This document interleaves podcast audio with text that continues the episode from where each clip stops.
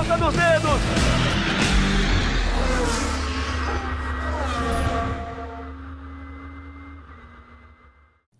Amigos do GE e do Sport TV, sejam muito bem-vindos a mais uma edição do podcast Na Ponta dos Dedos, o podcast número 129 da história é, do programa, vigésima edição da quarta temporada. Estou aqui mais uma vez com o Luciano Burti, como vocês já viram na abertura, a gente vai falar bastante de Stock Car nesse programa. Estamos, estamos com um convidado super especial que daqui a pouco a gente apresenta, mas antes, seja muito bem-vindo, Luciano Burti. Fala, Rafa. 129, hein, cara? Eu sempre, sempre é, é, fico surpreso de quantos que a gente fez desde o primeiro, né? A gente está aqui, então, bastante coisa, sempre história legal. Você disse, né? O assunto hoje muito focado em Stock Car. Então, vamos logo chamar o cara que ele tem bastante coisa para falar. Exatamente, só para a gente, antes de chamar o nosso convidado, tem Stock Car, tem Fórmula 1, Fórmula E e um pouquinho de W Series, a gente vai falar isso mais para o final do programa, porque o início é com Stock Car, porque a gente tem uma presença ilustre aqui hoje no podcast, nada menos do que o CEO da Stock Car, o Fernando Giulianelli, pode colocar ele na tela aí para mim, tá aí o Fernando Giulianelli. Fernando, seja muito bem-vindo à Stock, à Stock Car, seja muito bem-vindo ao Na Ponta dos Dedos. E belíssimo trabalho que você está fazendo lá na categoria. Obrigado, Rafa. Primeiro, obrigado, Rafa e Luciano, pelo convite. Eu sempre assisto o programa, está muito legal, né? Acho que vocês mergulham fundo aí no, no tema de automobilismo e para a gente isso é super importante. Então, obrigado pelo convite, é uma honra. Logo depois de uma etapa muito movimentada que foi a de Interlagos no último fim de semana, que além da, das duas corridas que a gente teve no domingo, do treino de sábado, a gente também teve uma corrida de lendas né, da Stock Car, né? Teve Paulão Gomes, Ingo Hoffman é, na pista ali, um pouquinho antes da corrida de domingo, mas daqui a pouco a gente fala sobre isso. Luciano, dá teu, tuas boas-vindas para o Fernando, por favor. Vou dar boas-vindas, lembrando, cara, que a gente é amigo de longa data, né? Eu e Juliana, a gente se conhece aí de outros carnavais, então muito legal ver você tocando a Stock Car. A gente sabe, cara, que né, uma coisa é ver os carros de corrida ali na corrida, disputando, por muito legal, mas que tem por trás é muito duro, né? Você pode contar um pouquinho já já de, do trabalho, assim, não dá nem para descrever o tanto de coisa que é, mas é super puxado. O importante é que quando a gente vê a corrida em si, o campeonato vem funcionando, né? Comercialmente falando ali na pista, pelo menos está sendo feita a entrega, campeonato super competitivo, vencedores diferentes, duas montadoras, cara, e equilibrar o desempenho desses carros é sempre muito difícil, vocês vêm fazendo isso muito bem. Então eu já vou até entrar nesse assunto, Rafa, já vou começar perguntando Manda ver. Durante a transmissão no final de semana, eu vou repetir o que eu falei, tá? Para o Gilenelli agora poder ele sim então responder. Que né, a gente estava lá, tava lá em Interlagos, no autódromo, e sempre tem aquele zoom, zoom, zoom, você escuta algumas conversas e eu, né? Alguém me falou que. A Rádio Box. A Rádio Box, cara. Rádio, Rádio, Rádio Paddock, Rádio é. Box, uma maravilha. Falou que para o ano que vem, né? A atual fabricante de carros, a JL, que está na Stock Car há mais de década aí, é, vai estar tá deixando então de produzir os carros e que no ano que vem terão carros novos, carros que eu digo, né, chassi e motores novos, de um outro fabricante, que eu ouvi sobre a KTF. Então, queria saber de você, cara, Julianelli, se isso é só zoom, zoom, zoom, ou se tem algo pertinente nesse sentido. Não, você jogou, você jogou muita, muita coisa na mesma pergunta, né? Mas eu acho legal, inclusive, isso a gente tem a oportunidade de, de contar, começou super bem aí, Luciano. É, é assim, acho que sim e não, né? Eu, eu vou explicar. Sim, existe um projeto em andamento para fazer um carro da Stock Car mais moderno, uhum. é, em cima de novos conceitos. A gente não pode esquecer que esse carro atual da Stock Car é um, é um, é um projeto que vem sendo é, revisitado ano a ano, melhorado, mas ele inicialmente é um projeto de 12 anos. Né? Então imagina é, 12 anos para cá, o quanto que o mundo mudou e essa parte toda de pesquisa e desenvolvimento, de é, enfim, a gente não tinha, por exemplo, há 12 anos atrás impressora 3D, né? os, os, os materiais todos, tal. então é, a gente em conjunto com o IPT é, é, está fazendo um projeto de um carro novo, o protótipo está praticamente pronto para começar a ir para a pista, para fazer os testes, enfim, é, e não necessariamente é, a JL é, não vai fazer o carro parte do carro. A gente ainda não sabe isso, né? Porque só para as pessoas entenderem um pouco como é que funciona, assim, Primeiro, você parte de um projeto, onde esse projeto, toda a propriedade intelectual desse projeto é, fica a cargo da Vicar, é, é, diferente do passado que ficava com a JL, então ele passa a ser projeto proprietário da Vicar, onde a gente contratou engenheiros especializados em automobilismo, onde eles fizeram um, um, um projeto, é, esse projeto foi testado na parte toda virtual, trouxemos o IPT para dentro é, da conversa para nos suportar com várias pesquisas e desenvolvimentos. O protótipo vai para a pista, a gente vai andar com o carro. Carro, sim, tem, obviamente, conceitos novos, né, mais modernos. É, e a partir do momento que a gente validar e falar, bom, então o carro é esse, esses são os fornecedores, aí, obviamente, a JL vai ser super convidada, a gente tem um respeito pela JL enorme, né, toda, toda a história deles, da família Jafone, enfim, inclusive são amigos, é, para ver se, o que, que eles têm interesse em orçar para a gente para produzir aquilo, o que, que eles têm de tecnologia possível para produzir. E depois a gente vai entender se vai ser grande parte produzido por eles, parte produzido por eles, ou se eventualmente nada produzido por eles. Mas assim, a gente ainda não tem nada definido, não existe problema nenhum com a JL, ao contrário, é nosso super parceiro, um parceiro super estratégico nosso. É, então, é, a gente sabe que o automobilismo é um mundo que, é, é na verdade, acho que quase todos os esportes, tá, mas assim, é especializado em criar fantasmas, né? E você nunca sabe quais são os interesses comerciais estão por trás disso, de de repente é, criar algum problema em uma relação é, de negócios, enfim. Então, assim, deixando claro aqui, não existe nenhum problema com a JL, é super parceiro nosso. É, então, esse é, o, esse é o primeiro ponto. Sobre KTF, não, a KTF é uma equipe de competições, ela não tem nenhum envolvimento é, direto com, com, com o projeto novo da Stock Car. Obviamente, se, se ela continuar no grid a hora que tiver o carro novo, ela vai assim como o Meinha, assim como a Mateis, é, Full Time, enfim, é, não quero aqui ser injusto com ninguém, mas todas as equipes é, que estão no grid, é, elas vão ter, eles, eles vão, vão ter acesso a esse equipamento e fazer, o, e fazer obviamente, o trabalho deles.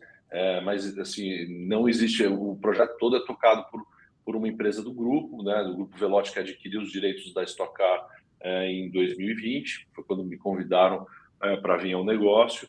E, e, a gente tem uma, uma, uma, empresa que acabou virando um spin-off que chama StockTech, que ela cuida de toda essa parte de desenvolvimento de tecnologias é, é, é que, que, podem, que, que, que servem para suprir as necessidades da Vicar. Né? Então, por exemplo, ela, ela que é dona dos 16 carros da Fórmula 4. E aí é, a gente tem um modelo de negócio em cima disso mas que também eles podem amanhã é, prestar serviço para outras categorias. Né? Então, dando um exemplo aqui, só para as pessoas começarem a entender um pouco, a gente tem uma. Hoje a gente é proprietário do equipamento mais moderno é, do mundo, que a gente comprou lá fora, não foi a gente que fez, mas a gente comprou, adquiriu, de cronometragem. Se amanhã a Porsche, Copa Truck, enfim, todos os, os promotores de outros eventos quiserem contratar os serviços da, da, da Tech, eles podem fazer isso sem problema nenhum. Né? Então, a gente está criando um ecossistema em cima das necessidades que a gente tem. Perfeito, cara. Então, só para a gente também trazer um pouquinho do background do, do Fernando, né? Ele trabalhou durante vários anos em agências de publicidade, uhum. é, agências de marketing, trabalhou numa das agências pioneiras de automobilismo do Brasil, né? Da Reunion, o famoso projeto da Reunion. E uhum. desde o ano passado, desde, desde fevereiro de 2021, ele é CEO da Vicar, mas antes, em, do, em outubro de 2020, ele entrou como vice comercial e vice de marketing da categoria. Entrou no meio da pandemia, inclusive, né? no meio daquela temporada muito complicada de 2020. Como é que foram os desafios nesses dois primeiros anos, Fernando?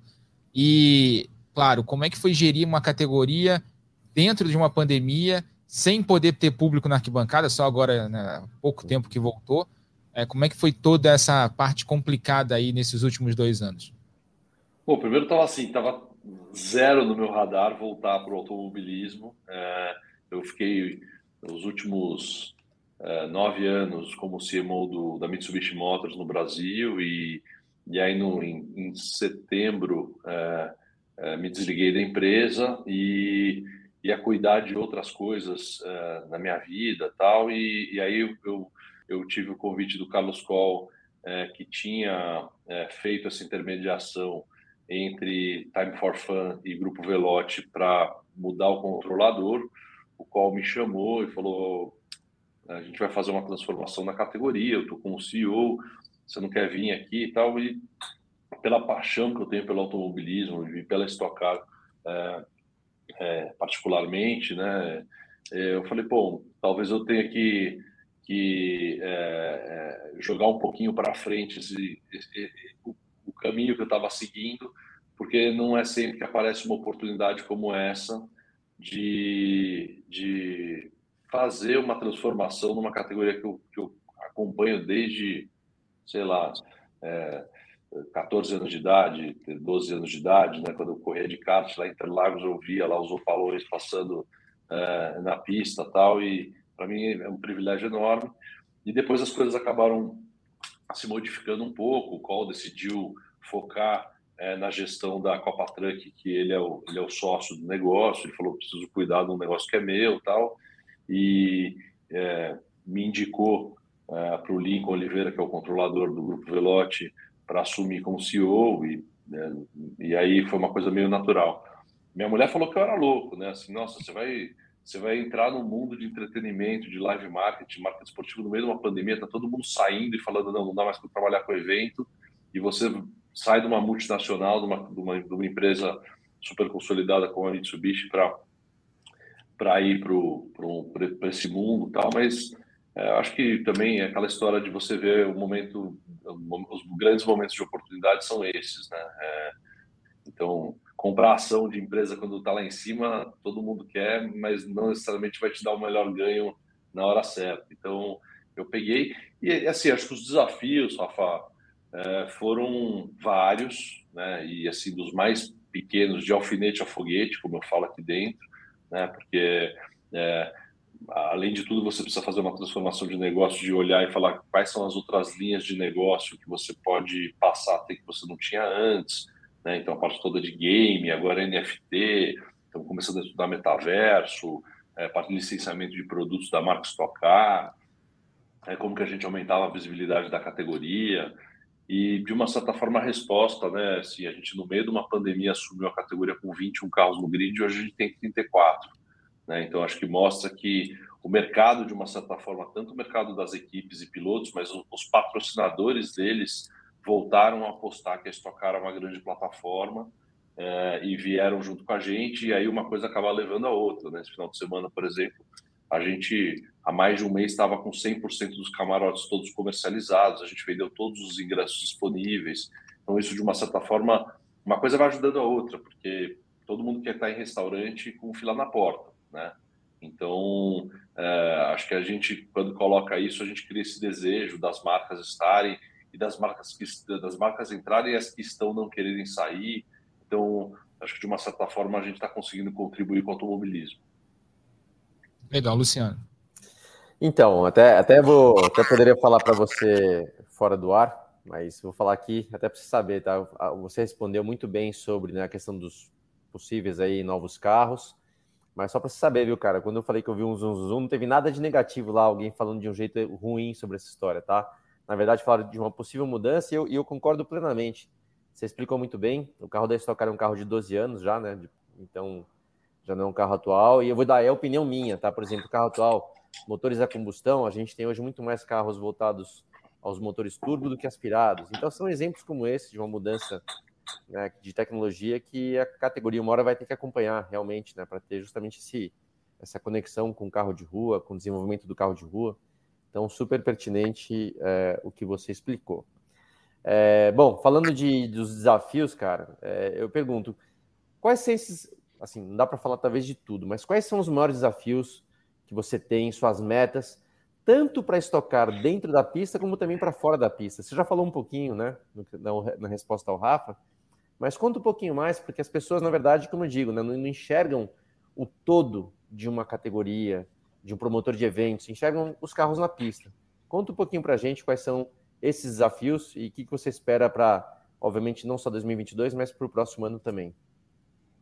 Ah, é, Lu, são, na verdade, se você tem alguns pilares que são pilares que sustentam o negócio, né? Então, uhum. é, a parte comercial, sem dúvida, e, e que, que constante busca por novas marcas e por manutenção dessas marcas, né?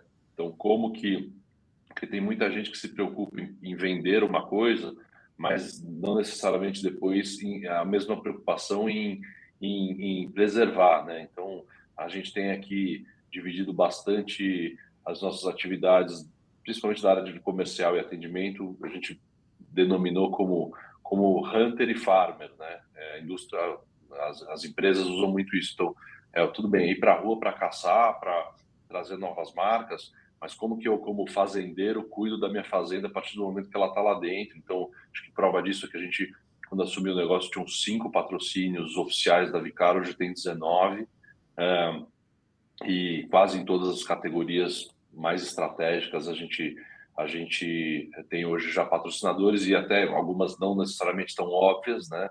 Então, por exemplo, a gente tem uma empresa de agronegócio, né? Então, é, isso é muito legal e me dá um orgulho enorme.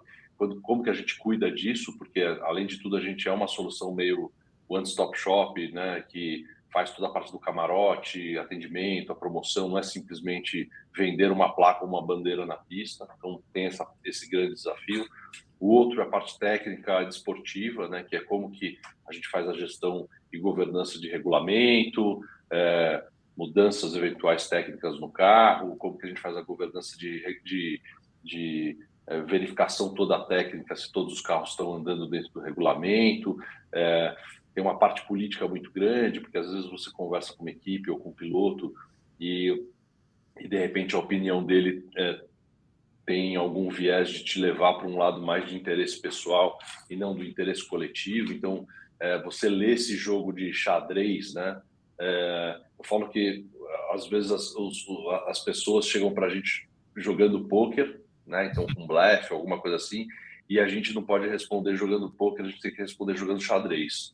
Porque se a gente de repente movimenta uma peça do jeito errado, a chance de a gente tomar um checkmate é muito grande. Então tem, tem isso. E tem uma parte também que, que pouca gente vê, que dá muito trabalho, assim, que é a produção do evento. Né? Então, assim, uh, eu brinco, eu falo, quando, quando você vai para Disney, né? Você chega lá, o sorvete está gelado, o Mickey está pulando na hora certa, o trenzinho chega na hora certa, está tudo limpo, mas ninguém tem ideia do que a pessoa que faz a fantasia do Mickey, é, o treinamento que o Mickey recebe, que horas o sorvete tem que subir do subsolo para chegar lá no carrinho de sorvete na hora certa para repor o sabor que, que acabou. Então, assim, as pessoas, e é normal isso, né? as pessoas tendem a chegar num evento uma hora, meia hora antes, está tudo pronto, montado. Então, eles não sabem se, se, se o autódromo já estava daquele jeito, se a gente teve que fazer toda a cenografia e construir tudo isso. E, e, e é um negócio mesmo de você estar tá preocupado se o salgadinho está quente, se a cerveja está gelada, se o banheiro está limpo, se o, o CT está trabalhando da melhor forma possível para o carro chegar lá na hora certa, entrar no portão certo, é, se o segurança está liberando a catraca no acesso em cima da credencial que cada um tem. É, hoje tem muita tecnologia envolvida, né? Então, a parte toda de câmeras de segurança, controle de acesso. Então, assim, é, é uma, é uma loucura, é uma loucura para a hora que a gente coloca esse negócio de pé. E, e, e, parte de transmissão de televisão, né, no qual vocês estão envolvidos. Então, assim, é, você imagina que só a unidade móvel que faz a transmissão da sua cara é uma unidade móvel de 10 milhões de dólares. Né? Imagina que você, quando você transmite um jogo de futebol, talvez você tiver três ou quatro câmeras, você conta a história inteira. No automobilismo, você precisa cabear um autódromo de quilômetros e quilômetros quadrados, é, é, onde, onde é, você tem que tomar cuidado se a fibra ótica, se o carro vai passar, vai rodar e vai passar em cima de uma fibra, e você vai perder aquela câmera durante a transmissão o link, né? Hoje a gente transmite para 90 países ao vivo, em quatro línguas a estocar. É, então, você acaba se preocupando com tudo. Você recebe reclamação de tudo quanto é canto. Assim, é, é o piloto reclamando que acabou a água no motorhome dele. É, é o, o, cliente que chegou e falou: Olha, eu esqueci a minha credencial de carro e estou aqui na porta, quem que me libera? Você não vai falar para o cara volta para casa. E, né? Então, assim, é muito, muito, muito complexo, muito. Talvez o negócio mais complexo que eu já toquei é, na minha carreira, porque você tem que olhar tudo. Então, assim, sei lá, eu chego às seis e meia da manhã no autódromo e vou ver a cozinha, como é que tá, se os garçons estão todos uniformizados, se as catracas estão todas passando a credencial, como é que está o estacionamento, se tem sinalização, se as pessoas vão chegar e vão entender. Então, assim, é uma, é uma, uma loucura, principalmente com as estruturas bem degradadas de alguns autódromos que a gente tem no Brasil. Ah, e, e, você falou da questão do evento, né, Luciano? A gente teve nesse ano naquele evento do Galeão, né? Que eles colocaram de pé é, em menos de um ano, né, e, e a, o tempo de montagem, todo mundo falou que foi bastante curto, né? E, e tanto por causa das restrições da infraero, por aí vai, o evento acabou sendo um sucesso, as bancadas lotadas, camarotes lotados, e aí a gente chega em Interlagos, que é o completo oposto, né? Você pega um autódromo, talvez o o mais pronto que você tenha na, uh, no automobilismo brasileiro por causa da Fórmula 1, é, mas também é um desafio complicado de, de, montagem de evento. Né? A gente, quando vai às corridas da Stock, vê o, o nível de, de, detalhe né, que é pensado e, e que isso veio evoluindo muito e melhorou muito nos últimos anos. No último domingo, a gente teve lá, como parte desse, desse evento, a gente teve uma corrida de carros clássicos. Vamos rodar as imagens aí para quem está vendo no Sport TV. É, se eu não me engano, esses dois aí são Paulão e Ingo, né? Disputando curva com os Opalas, né? Fala um pouquinho sobre isso, Fernando. Não, acho que uma, uma coisa que, que, que, me incomodava um pouco, né, quando a gente assumiu o negócio e fez um diagnóstico do negócio, é, é que a Stock Car sempre viveu muito do presente, né, e ela sempre explorou muito pouco o passado e muito pouco o futuro. Então a gente também dividiu em alguns pilares aqui, é, por exemplo, eu fui para Indianápolis esse ano, né? E até a corrida começar, todos os painéis de LED do, do, do autódromo estavam passando corridas históricas, as melhores ultrapassagens, os acidentes mais incríveis, entrevistas de backstage com como que o AJ Ford está hoje, como que o, o Roger Penske se envolveu com o negócio. Quer dizer, no fim, tem um storytelling. Né? A gente vê isso, por exemplo, com o efeito Netflix com a Fórmula 1. Né? O, a, Netflix contou o que sempre aconteceu na Fórmula 1. O Luciano viveu muitos anos isso é, de uma forma, com uma narrativa, né? E, e, isso engaja, porque as pessoas querem entender é, o que está por trás disso, né? Você vê, sei lá, saindo do automobilismo, um Last Dance lá do Netflix, do, do, do Chicago Bulls, enfim.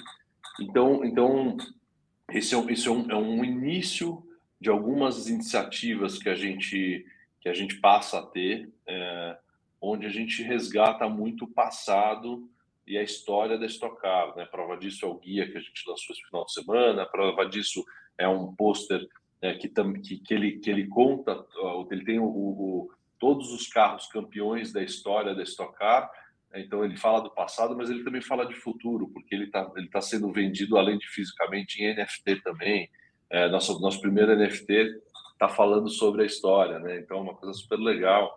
É, a gente está resgatando acervo é, de parceiros como o Grupo Globo, Bandeirantes, que, que transmitiram durante ah, esses 43 anos as corridas de Stock para a gente, de repente, ter documentários. A gente tem o privilégio de ter 99% dos campeões da história da Stock Car, se não for 100%, não, não, não quero, de repente, cometer alguma gafe aqui, mas dos campeões da Stock Car, dos 43 anos da Stock Car, que ainda estão vivos. Né? Então, a gente pode capturar imagens com eles, filmar, contar a história disso tal. Então, é, essa corrida dos, das três lendas, né, do Chico, Ingo e Paulão, né, que acho que foram muito personagens muito importantes, são, são personagens muito importantes na história da Stock Car, inclusive dois deles ainda com filhos correndo no grid aí, e com títulos. É, e, e, o Opala, um carro tão icônico, a Chevrolet, nossa parceira há tanto tempo, tal, que a gente teve essa ideia, falou, pô, vamos de repente fazer uma corrida dos três, tal, e aí conversamos com o grupo Universal, é, e, e, e, eles super toparam, e eles inclusive são patrocinadores dos três, e aí a gente pegou três carros da Old Stock e fez essa corrida, e foi super legal, acho que também entrou para a história aí do, do, nosso, do nosso esporte. Então, Luciano, vamos colocar um pouquinho as imagens aí do último fim de semana na tela também, para falar um pouquinho da pista. Para começar a falar um pouco também da primeira corrida e do treino classificatório de sábado, em que a gente teve é, uma certa polêmica aí na questão da pole, né, Luciano? Exato, até é, vai levar, né, vamos né, só lembrar, né, Rafa, a gente teve uma classificação, como sempre, cara, muito competitiva, super competitiva, por exemplo, o Matias Rossi, né, que foi o mais rápido no primeiro grupo, que é esse carro que a gente viu agora, é, acabou largando em terceiro. Mostra que não é somente alguém que vai para a pista, consegue lá um domínio e está feito. Não, pelo contrário, cada grupo teve alguém à frente. Então, se eu não me engano, né, foi o Matias, depois foi o César e depois a Pole, justamente desse cara que a gente está vendo aí, o Lapena, né, conquistou o melhor tempo, a pole position. Mas na sequência, por um vacilo, né, ele entrando no box, ele desligou o carro para poder economizar combustível, consequentemente desligou também o painel ali de velocidade, o limitador de velocidade, ele entrou no box, ao invés de entrar a 50 por hora, entrou a 52,6, algo do tipo. E pelo regulamento, que eu pessoalmente não concordo, tá? Mas não sou eu aqui que vou julgar somos, o regulamento. Somos dois. Somos dois. É, somos dois, então. O regulamento é, tirou a pole position dele. Eu acho que era esse tipo de infração, ainda mais algo tão né, pequeno. É, acho que cabe multa, etc. Mas ele acabou perdendo a pole position e até perdeu a chance até de vitória. Se for ver no final, a gente está vendo aí, para quem está vendo as imagens, né, já a largada da corrida 1. Corridas muito legais, alguns toques que a gente vai ver até agora já. Essa é a corrida 2, na verdade, que não teve a Corridão, corridão, corridão. corridão cadê, cadê o carro rodando? Ah, tá aqui, ó, tá aqui. Desculpa, Rafael. Eu tava achando que rodou antes, mas não é verdade, ó. Foi justamente o Gaetano de Mauro, né, com o Cacá Bueno. Se perderam ali de, algum, de alguma maneira no, na curva do sol, que não é comum. Então, assim, corridas competitivas, etc. Mas eu até ia perguntar, aproveitar o Julianelli, eu, eu, eu tô um pouco, estou desatualizado quanto a isso, Julianelli, porque na minha época da Stock, só para lembrar, né, corri até 2016, a gente aproximava muito a Vicar os pilotos da CBA para cuidar de algumas questões. Não estou aqui também criticando a CBA, porque tô, eu, eu teria que estar mais bem informado para poder fazer alguma crítica. Não é o caso.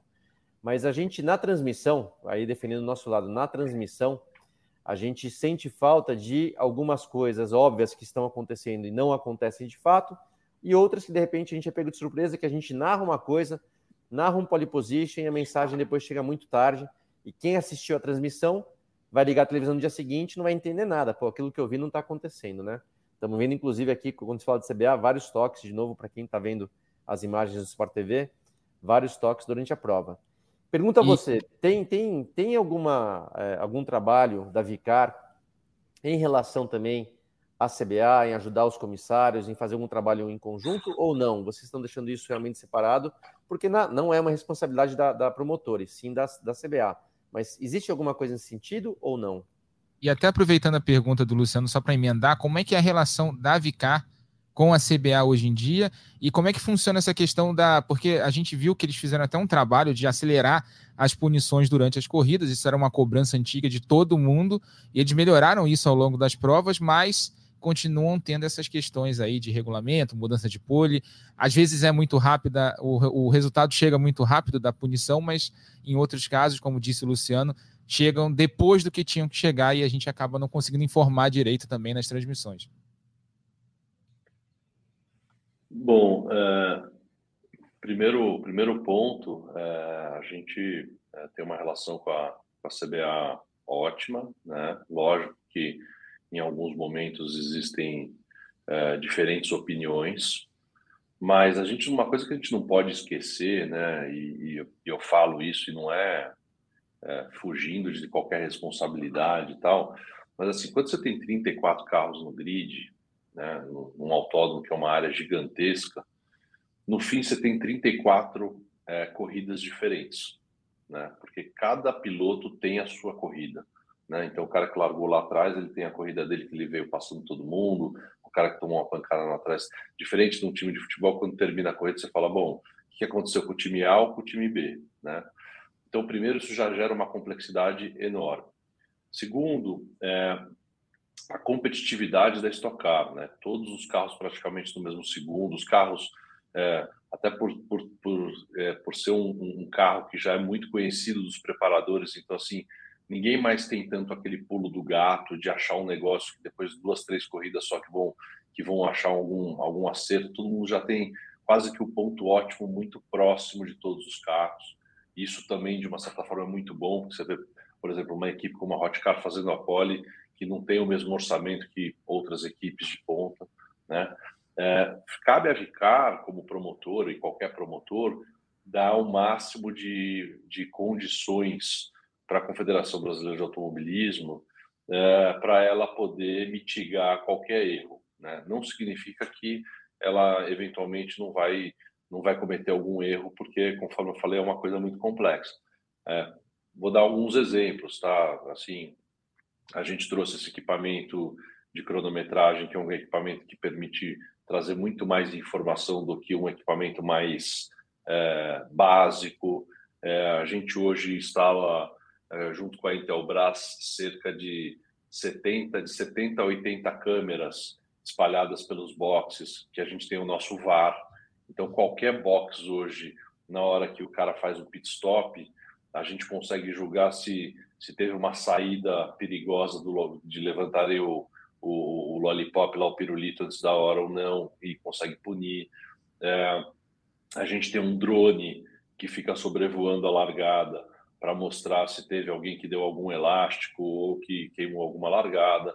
Então, assim, o que a gente tenta fazer e está tentando cada vez mais é trazer tecnologia à disposição é, de quem julga né, e quem apita o jogo, que é a CBA, não é a Vicar, é, para justamente não ter esse tipo de, ou mitigar esse tipo de problema, né, de de repente um, uma, um resultado um pouco atrasado, tá? é tudo muito rápido. Imagina que a gente está num, assim, acaba a corrida, né? A gente já pega os pilotos e fala, sobe pódio que a gente está ao vivo na televisão e não sei o que e tal. Né? E aí você imagina que o, o, o, pessoal da CBA tem que pegar e falar, não, agora a gente precisa olhar é, cinco acidentes que aconteceram durante a corrida, pegar a câmera on-board, ver se o cara teve intenção, se qual foi a consequência. Então, assim, é uma coisa que provavelmente, por mais que tenha tecnologia, nós vamos estar discutindo os próximos 50 anos e isso faz parte é, do esporte, não tem muito jeito. É, agora, de novo, tudo que a gente pode trazer de tecnologia está sendo, obviamente, na medida do sendo colocado à disposição da CBA para mitigar isso. A gente está vendo as imagens agora da segunda corrida, né? Da, que teve vitória, inclusive, do Felipe Fraga. A gente viu antes é, enquanto o Fernando estava falando as imagens da vitória do Matias Rossi e Luciano Burti, só para trazer um pouquinho a parte de pista, para a gente falar um pouquinho do, do, que aconteceu na corrida. Aí, aquilo que eu tinha falado na depois do Velopark, estão deixando o argentino gostar do campeonato, hein? Sem dúvida, Rafa, sem dúvida. E vamos lembrar, tá? No automobilismo, e o Julianelli, né? Você sabe disso, o Julianelli também sabe muito bem disso eu sempre digo o seguinte, né? Tem um grande mérito aí dos pilotos que são pilotos vencedores. Os caras não vencem à toa, tá? não é por acaso. E o Matias, inclusive, é um baita no piloto. O Matias Rossi, piloto argentino, é um, é, é, é um grande campeão na Argentina e veio para estoque justamente para entrar, né? entrando pela porta da frente. Mas eu quero destacar o grande mérito aí da equipe dele, né? Vamos lembrar que a atual equipe é, campeã, campeã no caso de pilotos, né? Com, com o Casagrande, tem o Casagrande liderando o campeonato e agora tem né, o, Matias Rossi, que é já com duas vitórias no ano em terceiro, né? Se eu salvo engano, ele é terceiro colocado. Então, grande trabalho do Matias, ele é um baita piloto talentoso, etc. Mas na Stock Car, em carros de corrida, automobilismo, eu sempre digo, tá? Que eu, eu sempre uso uma relação, Rafa, esse número cada um pode escolher o seu, mas meu número é 70% do desempenho vem do carro, 70% do carro, 30% do piloto se não é isso exatamente, é um pouco para lá, um pouco para cá, mas a, a, eu quero dizer o seguinte: o trabalho da equipe Matheus Vogel, que aliás eu tenho um carinho muito grande pelo Mauro Vogel, com quem né, eu trabalhei acho que por dois anos, é, vem fazendo um baita trabalho, um baita trabalho, então eles é, realmente estão se destacando e concordo com você. O Matias Ossi é um piloto campeão, diversas vezes campeão na Argentina, vencedor. Se deixarem aí ele é, dar mais uns passos, vou te falar que é capaz do campeonato e para a mão da Argentina ao invés de ficar aqui no Brasil. está vendo aí a festa do Fraga, né? Falando do Matias Rossi também, que venceu a primeira corrida, o Fraga venceu a segunda. O líder do campeonato é o Gabriel Casagrande e a gente vai ouvir os três agora. Muy, muy feliz, la verdad, muy, muy contento. Agradecer a todo el trabajo del equipo, de a Matej Vogel, un carro espectacular una vez más para, para estar eh, en la frente, pelear por cosas importantes y no quiero que el día termine. Es un sueño ganar aquí, así que muy, muy feliz, muy agradecido al equipo, a Toyota. Así que bueno, a disfrutar porque ha sido una, un día muy lindo para nosotros. Sé que, luchar, brigar por el campeonato es difícil.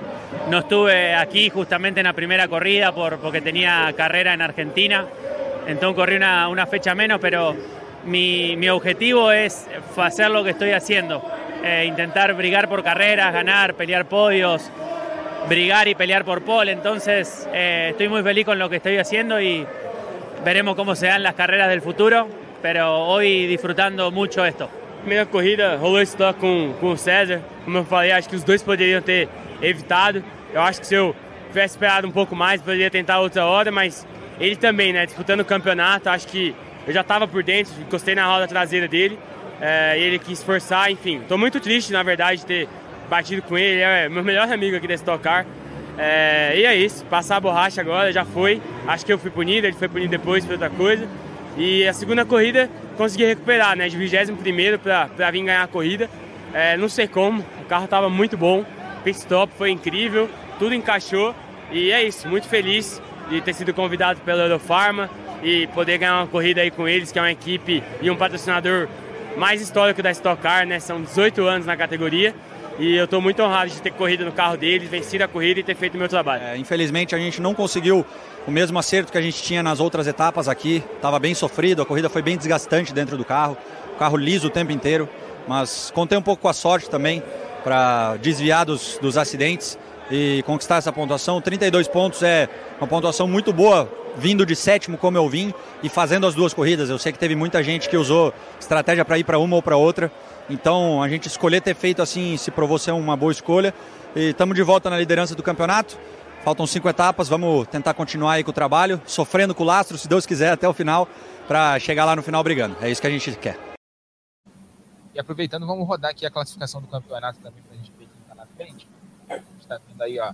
Gabriel Casagrande com 205 pontos nesse momento, 21 pontos à frente do Daniel Serra, que não disputou essa etapa, é, correu às 24 horas de Spa-Francorchamps, e o Felipe Fraga correu no lugar dele e ganhou a segunda corrida. Matias Rossi em terceiro, 35 pontos atrás. Rubinho em quarto com 159. Gaetano de Mauro, que já venceu corrida nesse ano, 149 é o quinto. Bruno Batista, Guilherme Salas, César Ramos, Thiago Camilo e Ricardo Zonta, os 10 primeiros colocados. É, para a gente ver a classificação nesse momento da Stock Car, uma, um ano muito equilibrado. Gabriel está na frente, mas a gente lembra, tem quatro descartes a serem feitos, né, dos piores resultados antes da última corrida do ano. Então a gente vai ver esse cenário um pouco mais decidido mais para frente ainda nesse campeonato, mas está muito equilibrado. E para o Fernando, queria perguntar para ele, que a gente viu agora o Matias ganhando corrida, né? O Matias que é um cara é, muito grande na Argentina. A gente já viu também o, o Antônio Félix da Costa vindo aqui, né? Piloto da Fórmula E, campeão da Fórmula E, vindo aqui ganhando provas e fazendo pódios em todas as corridas que participou. E agora o Felipe Fraga, que é campeão da categoria, mas que está atualmente no alemão de turismo do DTM, também vindo para cá. É, e agora a gente teve o André Iacos também estreando nesse fim de semana pela, pela equipe full time, trazido pela Toyota da Argentina. Como é que você está vendo a Stock Car repercutindo lá fora com os nomes internacionais? Ah, para a gente é muito feliz, assim, porque isso é um reconhecimento de que a, que a Stock Car é, é uma categoria super desejada pelos pilotos. A gente vê na, nas corridas de dupla, tivemos o último Glock ano correndo com, o Felipe Massa. Uh, infelizmente, a gente teve um problema de calendário na, na, corrida de duplas, porque corria junto com Fórmula E, com outras corridas, então a gente né, não, não pôde contar com a presença de, de outros grandes pilotos, como o Félix da Costa, o de Graça, enfim. Mas é, é, isso mostra que, que essa, essa expansão da visibilidade da Stock Car e essa competitividade ela, ela gera esse desejo dos, dos pilotos, né? Eu, eu fui eu fui, por exemplo, fui para os Estados Unidos na corrida de Indy e o Tony estava tava lá com o Tony e tal. Ele estava do lado do, do motorhome do Jimmy Johnson, né? E aí eu fiquei conversando com o Jimmy Johnson, ele falou, putz, quando tiver uma oportunidade no Brasil, eu quero correr, esse ano não deu negócio de agenda com o Tony e tal. Então, pô, imagina que privilégio, né, a gente poder ter esse tipo de, de interação entre, entre pilotos internacionais e, e, e eu acho que esse negócio da Argentina também se aproximar cada vez mais do, do campeonato. É, para a gente pode ser um, um embrião aí de eventualmente o campeonato um dia virar sul-americano. Isso é muito bom, né? Que no papel já é sul-americano, brasileiro e sul-americano da de Stock Car, mas tendo corridas fora do país seria uma boa também. Mas deixa eu trazer uma novidade aqui para o programa, né? O Fernando já está sabendo, falei com ele antes do programa, mas é legal a gente trazer aqui para o público aqui também da, do Na Ponta dos Dedos. Nesse fim de semana a gente teve o lançamento do guia da Stock Car, né?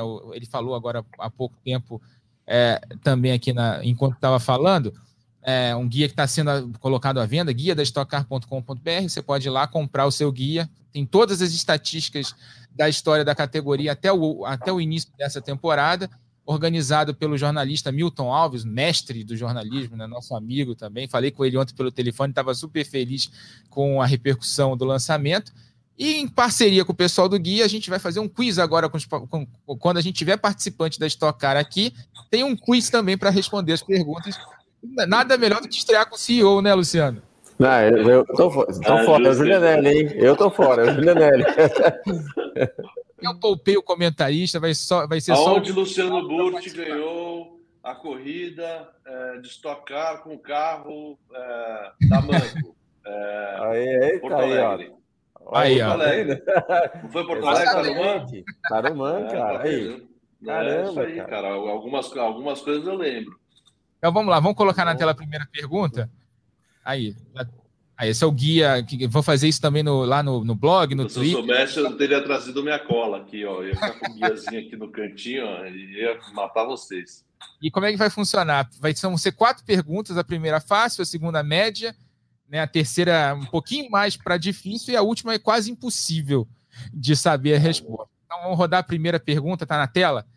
para quem não tá, para o pessoal do podcast que está ouvindo a gente no GE, qual o maior número de marcas de carros em uma mesma temporada da Stock Car? Letra A, B, quatro. 3, letra B, 4 ou letra C, 5? B. 4. Pegar a resposta aqui. Exatamente 4. Quer que eu fale qual? Pode Manda. falar. Chevrolet, Volkswagen, Peugeot e Mitsubishi. Exatamente, 2007. Exato. Astra, Lancer, Bora e o 307 da Peugeot. É, resposta correta. É, essa era fácil? Essa era fácil, um pontinho na resposta fácil. Agora valendo dois pontos. Quantos estrangeiros já venceram na Stock Car? Dois, três ou quatro? Eu lembro Olha, de dois. Uh... Pegadinha, essa tem pegadinha. Eu, eu vou chutar três, mas é chute. Certa resposta. Três estrangeiros venceram na Stock Car, o português Antônio Félix da Costa, Isso. o Matias Rossi e o Bebu Girolami, né? Também ganhou uma corrida de duplas aqui na, na Stock Car. Uhum. Terceira pergunta, essa, é, então já temos três pontos já aí. Passei, na... Já passei de ano, hein, Rafa? Já passou, já passou na média. Agora valendo três pontos.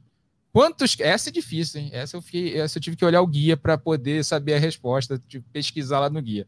Quantos carros terminaram a volta, a prova na volta do líder na primeira corrida da história da Stock Car em 79, lá em Tarumã? Quatro, seis ou dez? Eu vou dar um chute, eu vou falar que é quatro. Mas é eu, chute. Eu ia, eu ia chutar igual. E vocês dois estão certos. A resposta é letra A. Quatro carros. Só para o pessoal que está vendo aqui, não foi combinado. Eles estão acertando realmente. Mas foi, eu falei que foi chute, porque assim. Chute. Eu, eu, eu, eu não lembro, eu, eu, não lembro, não, eu não sei é, nem quantos carros largaram, para ser bem sincero. Mas eu imagino que a primeira corrida é, devia ter uma disparidade tão grande de, de, de, de, carro, de tecnicamente, enfim, que eu, eu falei, vou chutar o um número menor, porque deve, deve ter sido um pega para capar. Exato.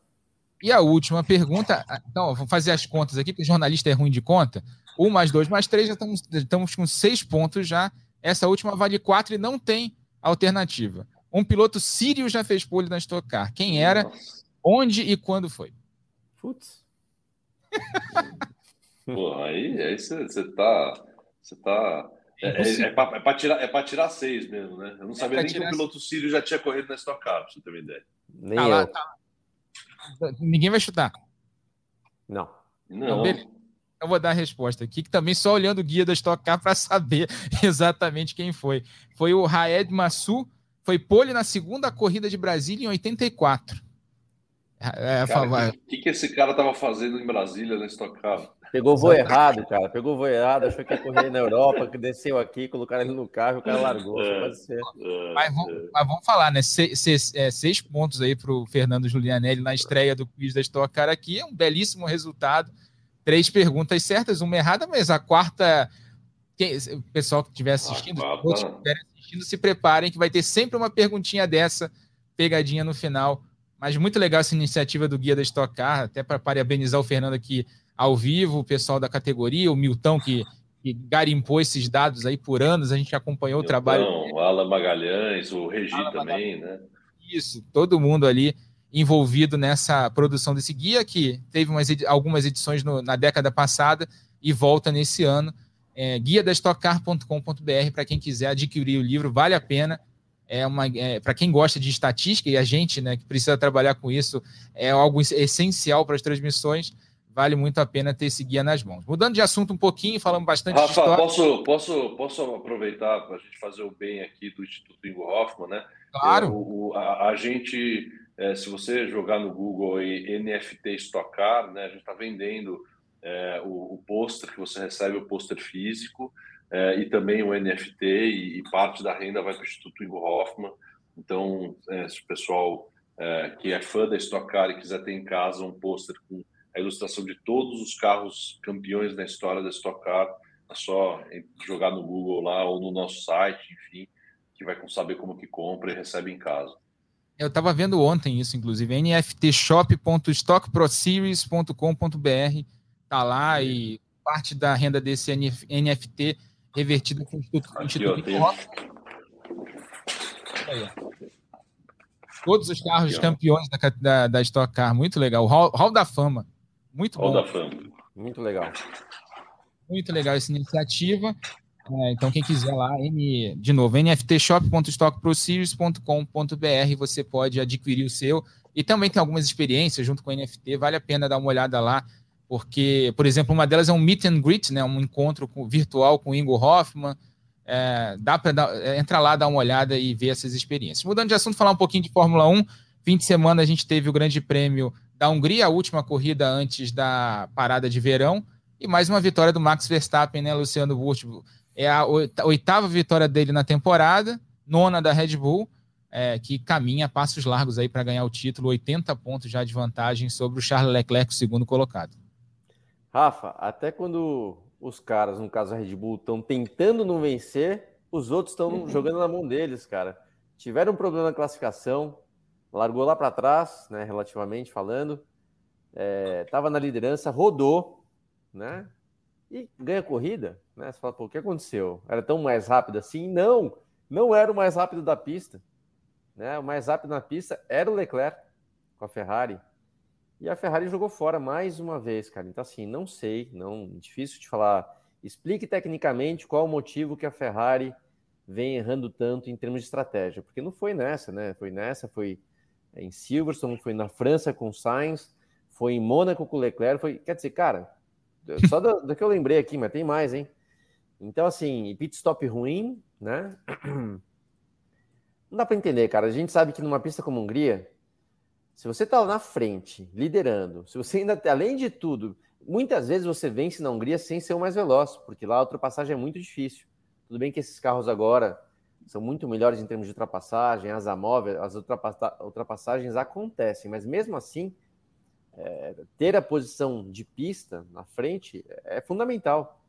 A Ferrari tinha tudo isso e perdeu, perdeu ainda feio, né? Então, é difícil. Ó, mérito da Red Bull, mérito do Verstappen, óbvio, né? Estão fazendo a coisa certa, estão entregando, tem a velocidade, tem a consistência, tem a durabilidade, tem estratégia. Mas a Ferrari, assim, é inaceitável é, uma equipe que está com há tanto tempo esperando para ter um carro bom nas mãos, tem o melhor carro, o melhor motor, tudo bem que quebrou um pouco, mas em termos de performance é o melhor. Talvez com uma dupla, se não a mais forte, uma das mais fortes do grid, né? Porque tem também a da Mercedes, talvez seja, na minha opinião, mais forte. Mas estão jogando tudo fora. Então o Verstappen está nadando de braçada. É, semana que vem a gente vai falar mais um pouquinho aqui na ponta dos dedos, não na ponta dos dedos, sobre Fórmula 1. Fórmula E agora.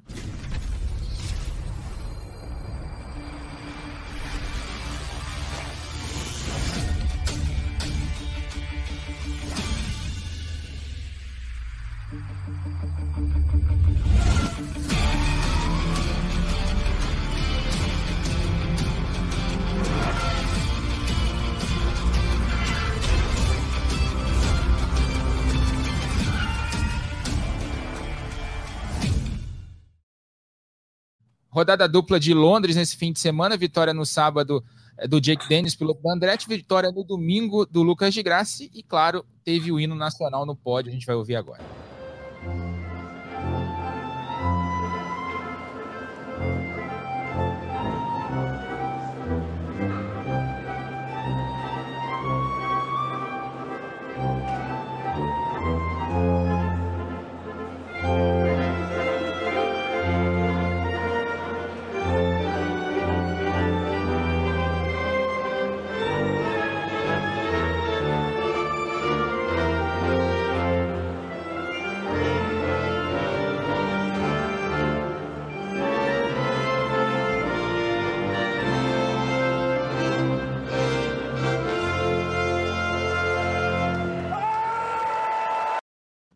Aí Lucas de Graça no pódio de Londres da segunda corrida, uma vitória uh, tática e muito com a cara do Lucas de Graça nessa segunda corrida. Mas a gente também vai falar mais de Fórmula E na semana que vem. Fala, Luciano, rapidinho. Posso só aproveitar? Sei que a gente tem um tempo limitado aqui, mas eu, eu quero fazer uma pergunta boa para o Julianelli, porque já perguntaram para mim, a gente acabou de falar de. a cara dele. A gente acabou de falar de, de Fórmula E, dos carros elétricos, e já me perguntaram se né, a Fórmula 1, que é sempre foi carro combustão, tudo bem que agora é um carro híbrido e tal, se um dia pode se tornar uma categoria elétrica. Deixa eu perguntar para o Julianelli, né, promotor da categoria, CEO, se você vê alguma chance no futuro a estocar, né, é, carros, não é só combustão, é muita combustão, né, carros sempre de motores grandes, de grande, de grande cilindrada, etc. Algum dia você acredita que a estoque possa vir a ter carros elétricos, por exemplo? Ah, é difícil responder essa pergunta, mas eu acho que é, para onde a indústria for, né, é, é onde a gente provavelmente vai seguir, porque no fim a gente, além de tudo, é uma plataforma de marketing. Né? Então, assim, por exemplo, o carro novo já existe um, uma solicitação das montadoras de fazer o downsizing, assim como todos eles estão fazendo na parte de motor. Então, a gente está indo para uma motorização quatro cilindros turbo, mais ou menos os mesmos, a mesma potência do carro atual, só que com muito mais eficiência energética. E eu acho que talvez o, o próximo passo, Luciano, é, é, assim que obviamente for viável financeiramente, tecnicamente, é, é a gente ter o carro híbrido, né, uhum. onde provavelmente, por exemplo, o push to pass, né, o nosso, o nosso é, é push from push é, seja seja também é, trabalhado com, com, mais carga elétrica e, e, mais potência. Então, obviamente, isso depende muito, está todo mundo muito engatinhando em cima disso, pelo menos na parte né, de motorsports, né? É, lógico que você tem a Fórmula E, você tem a Fórmula 1, mas com grandes orçamentos, então a gente não pode tirar o pé do chão, porque senão a gente inviabiliza o negócio. Mas sim, eu acho que, não, não sei se 100% elétrico, né? É muito cedo para falar mas sem dúvida nenhuma um carro mais eficiente e, e de repente com alguma potência extra elétrica está nos nossos planos sim. Legal. É, e a gente tem a Toyota, né, que tem já tradição com carros híbridos, foi o primeiro a lançar um carro totalmente elétrico nos Estados Unidos, então dá para é, é uma marca que conhece bastante essa tecnologia. Mas Fórmula E, só para a gente completar, a gente fala mais na semana que vem, que vai ser o, a, a, o programa prévio da decisão da categoria em Seul, com rodada dupla daqui a dois fins de semana, e você vai assistir tudo aqui ao vivo no Sport TV. Para encerrar, a Bruna Tomazelli traz, traz o destaque do, da, do desempenho dela na W Series na Hungria.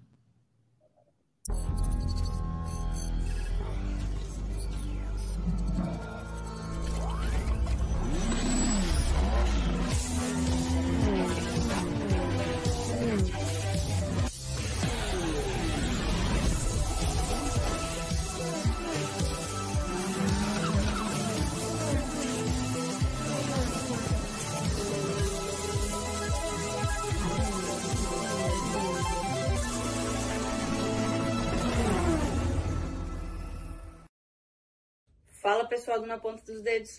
Uh, a gente somou um ponto na Hungria, uh, mas fiquei feliz com o resultado depois da classificação que a gente teve. Uh, e na corrida a gente veio buscando.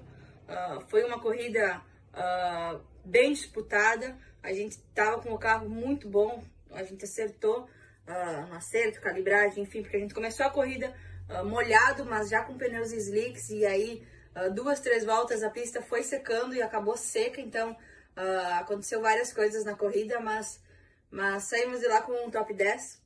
E agora temos um mês e pouco até a próxima etapa, que vai ser em Singapura. Então, trabalhar para voltar mais forte aí para esse, esse resto do campeonato. Valeu?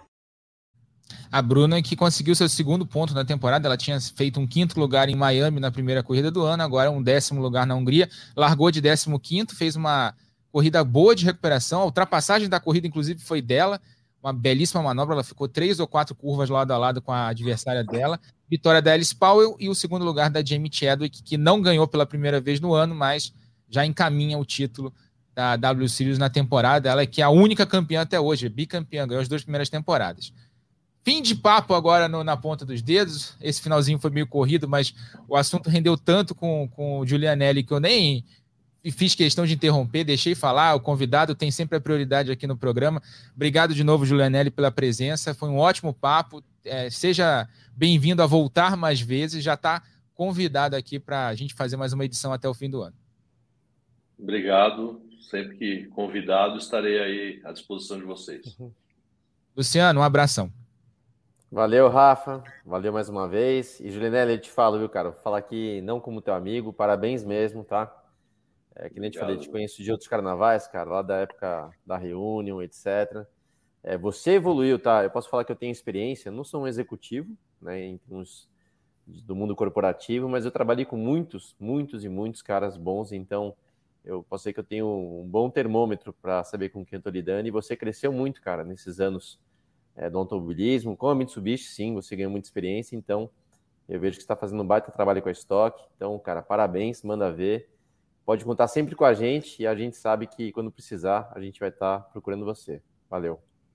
Tá bom, obrigado. Obrigado pelas palavras aí, Lu. Chegamos ao final de mais um podcast na ponta dos dedos. Lembrando que esse podcast tem a produção do Lucas Sayol, a edição do Rafael Bizarello, a coordenação do Rafael Barros e a gerência do André Amaral. Você sabe, velocidade nos canais Globo, emoção na pista. Vem para as últimas quatro curvas, vem para a segunda vitória o argentino. Vem para vencer a primeira corrida da sétima etapa em Interlagos. Deu a Argentina de novo. Venceu no Velocitar. Vem para vencer Interlagos. Vem para a reta Matias Rossi. 117. Bandeira flamulada, Matias Rossi da Argentina.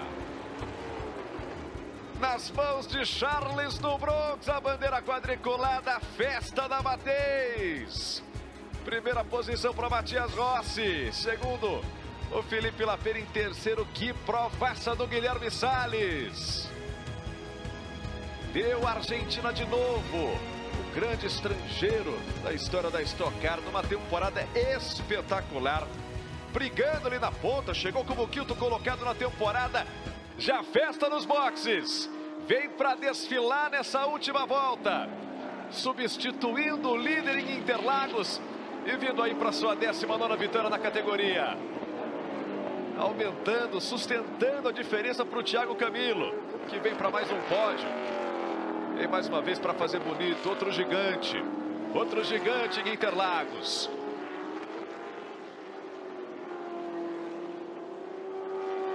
Vem, vem nesse momento, né? Por seu 13 terceiro pódio, o Thiago Camilo em Interlagos, só atrás dos 14 do, do Thiago Camilo. Tava ali o Irineu, pai do Fraga, abraçando o Chico Serra, pai do Dineu Serra, ou seja, os pais desse carro aí. E ele vem agora joga para a reta. Uma substituição de ouro. Substituição vitoriosa. Felipe Fraga vence a segunda corrida em Interlagos. Outra vez com a festa, com a bandeirada do grande campeão Charles do Bronx. Felipe Fraga pela 19 nona vez. Vesting Interlagos, o décimo maior vencedor. Acostumado a vencer desde cedo. Na ponta dos dedos.